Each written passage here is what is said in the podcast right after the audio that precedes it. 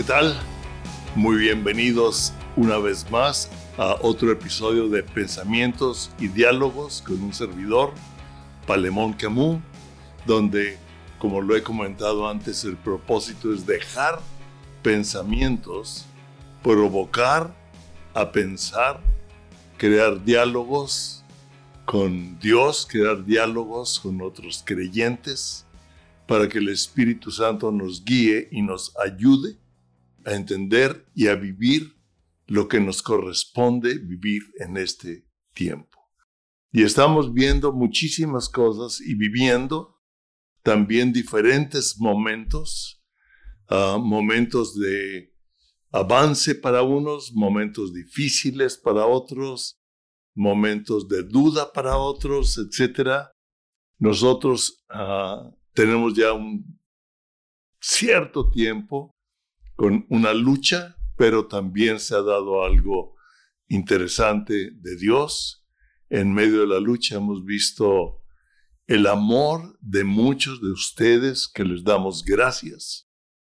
Y mi esposa Patricia, ah, el día de ayer, antier, ah, puso un pensamiento expresando su sentir y ha habido una respuesta impresionante de muchos de ustedes, telefonazos, ah, mensajes de personas que no esperábamos y es la iglesia. Hemos visto la respuesta de la iglesia de cómo realmente nos alimentamos, nos ayudamos. Podría llamarle, aunque no se da en este país, en muchos otros países, la iglesia subterránea, aunque no es subterránea, ¿verdad? Sino más bien como que no nos damos cuenta de ella y es ayudarnos unos a otros. Hace un momento recibí una llamada que no pude contestar y vi que el teléfono era desconocido para mí, pero escuché el recado e inmediatamente me puse en comunicación un primo, más bien un primo de mi esposa, pero que es primo mío, y uh, bendiciéndonos, recordándonos cosas. Y le di algo, le di una visión que me vino mientras platicaba con él, cuando la guerra de Estados Unidos con Irak, cuando los tiempos del presidente George Bush en Estados Unidos, yo vi un video que me interesó mucho, inclusive lo compré porque vi escenas en las cuales el Espíritu Santo me mostró algo de la lucha, de la guerra, y estaba, ah, creo que lo comenté en alguna plática, pero estaba un soldado, ¿verdad? Medio protegido con un vehículo de guerra que había sido dañado, y él estaba con su rifle disparando, y otro soldado ah, protegido también por ese vehículo, dándole munición, ayudándolo a recargar el, el rifle, dándole munición, y otro de la Cruz Roja, otro soldado de la Cruz Roja, sanándole la herida al que estaba disparando. Me encantó y el Espíritu Santo me dijo, esta es una forma en que la iglesia funciona o debe de funcionar. Cada uno tiene diferentes ah, dones o diferentes momentos de acción, ah, unos haciendo guerra, otros enfrentando, otros ayudando al que está enfrentando, otros sanando al herido y una diversidad increíble, yo se lo dejo a usted para que medite en él, porque estamos viviendo tiempos Ah, importantes de entender. Pero ah, estuve viendo, por ejemplo, lo que Cristo hacía, nosotros lo podemos hacer. En verdad, lo que Cristo hizo, lo podemos hacer. Y permanecer en la doctrina de Cristo, porque estamos viviendo los tiempos de la pospandemia tiempo de confusión mundial, confusión política, tiempo de incertidumbre económica, uh, tiempo de un temor al futuro. Le voy a decir algo, sí y no. Como lo decía cuando estaba de maestro en Cristo para Naciones, y los alumnos ya me conocían, era un dicho uh, en donde yo les decía determinadas cosas y les decía, ¿qué piensan? Les decía, sí y no, porque los quería llevar a pensar que no tomaran los pensamientos o la enseñanza que yo les estaba dando como algo automático, sino que pudieran ellos discernir y pensar las diferentes formas. Y es como el anuncio antiguo de un vaso con como a la mitad de agua y decía, bueno, este es un vaso medio lleno o medio vacío. O sea, de acuerdo a la cosmovisión, como hemos visto últimamente en las pláticas con Carlet, que tengamos del mundo o la cosmovisión de la cultura cristiana o de la iglesia o la cosmovisión realmente bíblica del reino de Dios. Y mi anhelo es que hoy traer un buen número de versículos bíblicos que le hablen a usted, que usted medite en ellos, que le afirmen, que lo hagan reflexionar, que lo ayuden a pensar, porque realmente uh, la mayoría de ustedes conocen mucha Biblia, está estudiando la palabra. Pero algo que estamos viviendo al decir sí y no es que estamos viviendo una guerra o una oposición entre dos reinos que yo más bien pondría esto, una guerra o una oposición entre los principados del aire y los hijos de Dios. Los hijos del reino de Dios.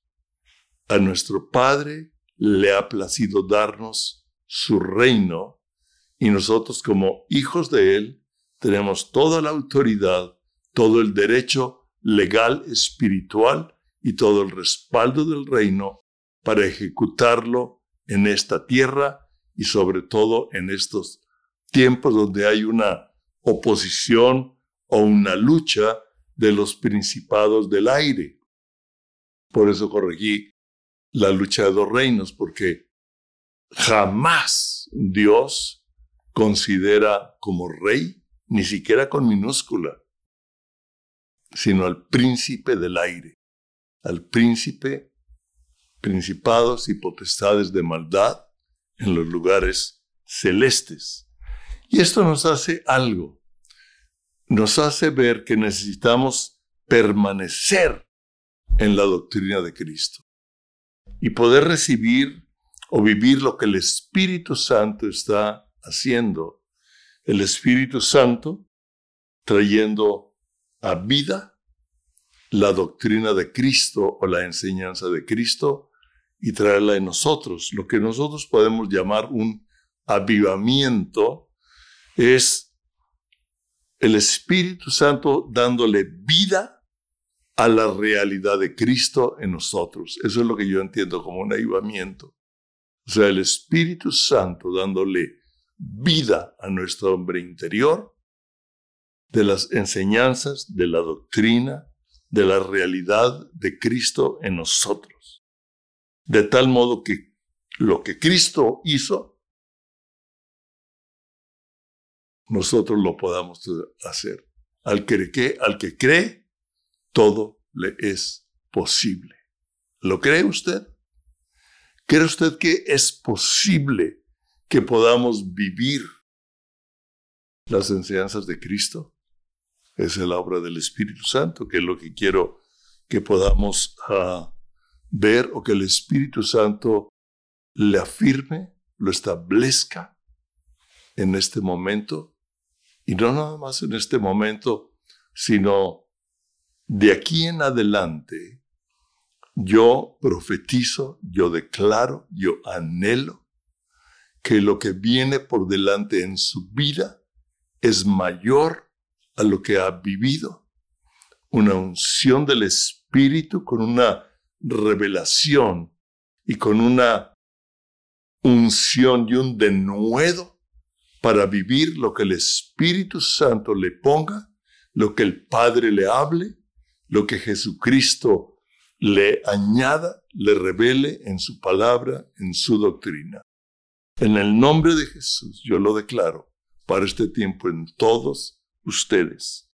Y el Señor nos advierte y también nos dirige en la segunda carta de Juan, en el versículo 9 al 11 dice, cualquiera que se extravíe y no persevera en la doctrina en Cristo, cualquiera que se extravíe, o sea, que se pierda, que ha creído en Cristo, que ha estudiado la Biblia, que ha caminado, dice, pero ahora se extravió, se perdió en algún momento por no perseverar en la doctrina de Cristo, no tiene a Dios. El que persevera en la doctrina de Cristo, éste tiene al Padre y al Hijo. Si alguno viene a ustedes y no trae esta doctrina, no lo reciban en casa, está muy fuerte. Ni le digas bienvenido, o sea, no quiere decir que no lo saludes, no quiere decir que no platiques, no quiere decir que no ah, estés en el mismo trabajo, no quiere decir, sino, sino que no le des una bienvenida en tu corazón, a, la cosmovisión que él traiga del mundo, de ideas, de teologías, de filosofías, de religiones, etcétera, sino que la doctrina de Cristo permaneciendo en nosotros nos ayude a no darle la bienvenida a esos tipos de pensamiento, porque el que le dice bienvenido participa de lo que él hace. O sea, si nosotros recibimos los pensamientos del mundo, es muy fácil participar en lo que el mundo hace y en lo que el mundo vive. Pero si yo permanezco en la doctrina de Cristo, el Espíritu Santo me va a ayudar a cerrar la puerta al abrirla de Él y me va a dar el denuedo para vivir lo que el Espíritu me está poniendo a mí y no tener temor de ir en contra. Porque Cristo fue perseguido, Pablo fue perseguido. Y dice que nosotros vamos a ser perseguidos. Pero no tengamos temor porque el Espíritu Santo pondrá en nosotros lo que hemos de decir, lo que hemos de hablar y cómo debemos actuar. Y el poder de Él el Espíritu Santo lo va a respaldar. Y nos dice aquí por qué también en segunda de Juan, en el versículo 7 nos dice, porque muchos engañadores han salido por el mundo. Y lo dice desde entonces. Estamos hablando cerca de dos mil años. Ya en ese tiempo había muchos engañadores que estaban yendo por muchos lados. Dice, que no confiesan que Jesucristo ha venido en carne. Quien esto hace es el engañador, es el anticristo, o sea, es un espíritu en contra de Cristo. Y nosotros podemos ver y necesitamos entender y pedirle al Espíritu Santo que nos dé discernimiento porque veo que muchas personas hablan de Dios y Dios los bendiga, y inclusive en discursos políticos o, en algo hablan de Dios o una ligereza de lo que están hablando de Jesucristo. Como una filosofía, muchos hablan de Jesucristo como una teología, como una filosofía, como una teoría, pero desvirtúan la realidad. Jesucristo es Dios y él no se aferró a su deidad. Es impresionante. Jesucristo es Dios y siendo Dios no se aferró a su deidad, sino que él se despojó. Wow. y se humilló a sí mismo y se hizo hombre, como usted, como yo, pero sin pecado. Ahorita vamos a ver más. Y obedeció, lo voy a parafrasear, dice que obedeció, pero yo estoy ah, viendo cómo obedeció a un acuerdo, porque dice en Primera de Juan que tres son los que dan testimonio en el cielo y tres son los que dan testimonio en la tierra, ¿verdad? Dice el Padre, el Hijo y el Espíritu, y estos tres concuerdan. También lo hablé o lo parafraseé rápido, y nosotros podemos entender que los tres estuvieron de acuerdo en que a Jesucristo, Dios se iba a hacer hombre, el Espíritu Santo iba a intervenir, el Padre iba a hablar, lo iba a guiar, y él obedeció al Padre hasta la muerte y muerte de cruz.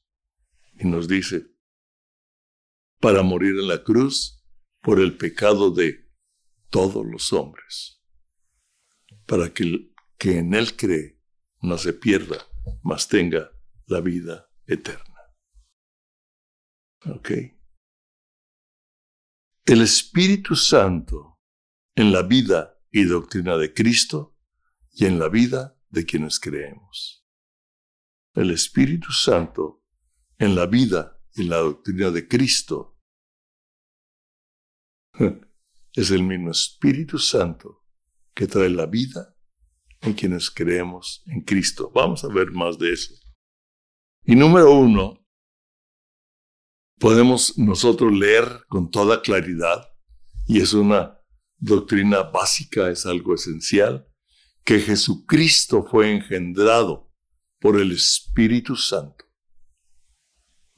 El Espíritu Santo formó cuando Dios se despojó a sí mismo y se humilló para hacerse hombre, el Espíritu Santo lo formó como hombre en el vientre de una virgen llamada María. Y en Lucas capítulo 1 del versículo 31 al 35 dice, y ahora, cuando el ángel se le, Gabriel se le aparece a María y le comienza a hablar, ¿verdad? Y le dice muy favorecida, etc. Dice, ahora concebirás en tu vientre y darás a luz un hijo. Imagínense. Quiero que se imagine. Para los hombres tal vez es difícil, pero como mujer, ¿verdad? Pero podemos entender a la, el hombre, podemos entender a la mujer. Y ahora concebirás en tu vientre y darás a luz un hijo y llamarás su nombre Jesús. Este será grande. Será llamado Hijo del Altísimo. Y el Señor Dios le dará el trono de David su padre, y reinará sobre la casa de Jacob para siempre. Y su reino no tendrá fin. Hay muchas escrituras del Antiguo Testamento que nos afirman esto. Entonces María dijo al ángel, ¿cómo será esto? Pues no conozco a varón, o sea, era una mujer virgen, no conozco varón, ¿cómo será esto? Y respondiendo el ángel le dijo, el Espíritu Santo vendrá sobre ti y el poder del Altísimo te cubrirá con su sombra por lo cual el santo ser que nacerá será llamado Hijo de Dios. Es una doctrina básica o esencial en la doctrina de Cristo, que es Dios hecho hombre, Dios formado por el Espíritu Santo en el vientre de una mujer de carne y hueso, virgen, y el Espíritu Santo formando a Dios mismo en un hombre, por usted y por mí. En Juan capítulo 3, voy a relacionar esto que leí antes y esto que comenté con Juan capítulo 3, versículo 2, 8, del 2 al 8, y Confío que el Espíritu Santo le va a afirmar y no diga, a ver, qué, qué locuras trae Palemón o qué teologías. El Evangelio de Juan, capítulo 3, versículo 2, dice que Nicodemo, este dijo, vino de noche y le dijo, Rabí, está hablando con Jesús, Rabí, maestro, sabemos, fíjense, eran muchos, uno solo se atrevió. Sabemos que has venido de Dios como maestro, porque nadie puede hacer estas señales que tú haces si no está Dios con él. ¿Cómo? O sea, Nicodemo había visto las señales que Jesucristo hacía, o sea, echaba fuera demonios, sanaba enfermos, hablaba una doctrina con una autoridad que les golpeaba, que ofendía a los religiosos, que penetraba en el corazón de muchos, que ah, transformó la vida de muchos, echó fuera demonios, sanó enfermos, resucitó muertos, etc. Y Nicodemo se ve que él fue uno de los que el Espíritu Santo lo tocó o él estaba abierto a romper su religiosidad o la religión en la cual había sido formado, religión de la cual era uno de los principales. Sin embargo, vio algo en Jesús y llegó de noche,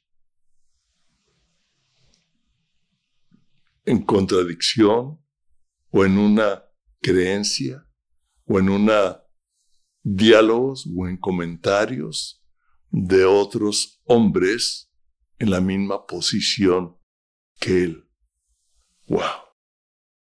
Le digo, Rabí, sabemos que has venido de Dios como maestro porque nadie puede hacer estas señales que tú haces si no está Dios con él. Si no está Dios con él. Y respondió Jesús y le dijo, me encanta porque Jesús siempre iba al grano, no, no era como nosotros o como yo que da toda una explicación y una teología. Iba, iba al grano y le dijo, de cierto, de cierto te digo. Y le repite, de cierto, de cierto te digo, que el que no naciere de nuevo no puede ver el reino de Dios. El reino de Dios se ve por medio de la fe por medio de la revelación del Espíritu, por medio de la palabra y el Espíritu Santo revelándonos el reino de Dios. Jesús nos dice en, en Mateo 6:33, estas cosas buscan los gentiles, pero ustedes busquen el reino de Dios y su forma de vivir, su justicia y todo lo demás le será dado por añadidura. De cierto, de cierto te digo que el que no naciere de nuevo no puede ver el reino de Dios. O sea, si no nacemos de nuevo, no podemos ver el reino de Dios. Y Nicodemo le dijo, ¿cómo puede un hombre nacer siendo viejo? ¿Puede acaso entrar por segunda vez en el vientre de su madre y nacer? Es una pregunta lógica, ¿verdad? Una pregunta Espérame, ¿cómo que nacer de nuevo? Y respondió Jesús, de cierto, de cierto te digo, que el que no naciere de agua y del Espíritu, no puede entrar en el reino de Dios. Primero ver luego entrar. Entrar al reino de Dios, poderlo ver. Necesitamos nacer en el espíritu y del agua, dice. Porque lo que es nacido de la carne, carne es. Y lo que es nacido del espíritu, espíritu es. No te maravilles de que te dije, os es necesario nacer de nuevo. El viento sopla de donde quiere y oye su sonido, mas ni sabe de dónde viene, ni sabes a dónde va. Así es todo aquel que es nacido del Espíritu. Primera de Juan 5:12 dice, el que tiene al Hijo, tiene la vida. El que no tiene al Hijo, no tiene la vida. Usted y yo fuimos engendrados o nacimos de carne y hueso, ¿verdad? De un papá, de una mamá, de carne y hueso. Y nacimos con una herencia de pecado. En la sangre está el pecado. Por eso Jesús fue sin pecado, porque no hubo la sangre, no hubo ah, la herencia de José, que traía la herencia del primer Adán, a su imagen y semejanza. Ya era la imagen y semejanza del hombre después de haber pecado, ¿verdad? Y usted y yo nacimos de carne y hueso, con una herencia espiritual, con una herencia así, de pecado. Ahora, cuando Cristo entre nosotros, recibimos su vida. Wow. El que tiene al Hijo, tiene la vida. El que no tiene al Hijo de Dios, no tiene la vida. ¿Se acuerda que Jesús le dijo a sus discípulos, deja que los muertos entierren a sus muertos? O sea, están vivos biológicamente, anímicamente, intelectualmente, pero no tienen vida de Dios en ellos. Le digo, ustedes sigan. Wow. Cuando Cristo entra en nosotros, cuando usted invita a Cristo a entrar en su corazón, usted tiene a Cristo y recibe la vida de Él mismo, la vida de el Espíritu Santo. Y el Espíritu Santo le, le da vida a Cristo en nosotros. El mismo Espíritu, fíjese, que formó a Cristo en el vientre de María, es el mismo Espíritu que le da vida a nuestro espíritu para que conozcamos a Cristo. Wow. y comenzar una transformación por la renovación del espíritu de vuestra mente. Como dice en Filipenses, capítulo 1, versículo 6, que es precisamente es el tema de este libro, de este libro, nuestra vida, una obra de arte en proceso. Porque usted y yo, Dios nos vio como una obra de arte, desde que nos vio desde antes de la creación del mundo, Dios lo vio a usted, Dios la vio a usted, dijo, yo voy a hacer una obra de arte. Y cuando Cristo nace en nosotros, y en Filipenses 1.6 dice, estando persuadidos, estando convencido, Pablo está diciendo, estoy seguro de esto, que el que comenzó en ustedes la buena obra, la perfeccionará hasta el día de Cristo, o sea, del que comenzó. Hay un día en que comienza, que es cuando usted y yo nacemos de nuevo, nacemos del Espíritu. Ese es el día del comienzo, es cuando empieza la obra de Cristo en nosotros, es cuando empieza una transformación en el conocimiento de Cristo para vivir, hacer lo que Cristo hizo. ¿Lo cree? Al que cree, todo le es posible. Mm. Creo que aquí voy a dejar la primera parte de esta enseñanza. Voy a continuar con esta enseñanza como la obra que el Espíritu Santo hizo en Cristo es la obra que el Espíritu Santo hace en nosotros, en los que creemos. Por el momento, yo quiero bendecirlo, yo quiero hablar de que la palabra que ha recibido dé fruto y produzca fruto, porque dice que no regresará vacía. Producirá un fruto en el cual otros más vendrán a comer de lo que usted habla y de lo que usted hace. En el nombre de Jesús, yo los bendigo. Amén.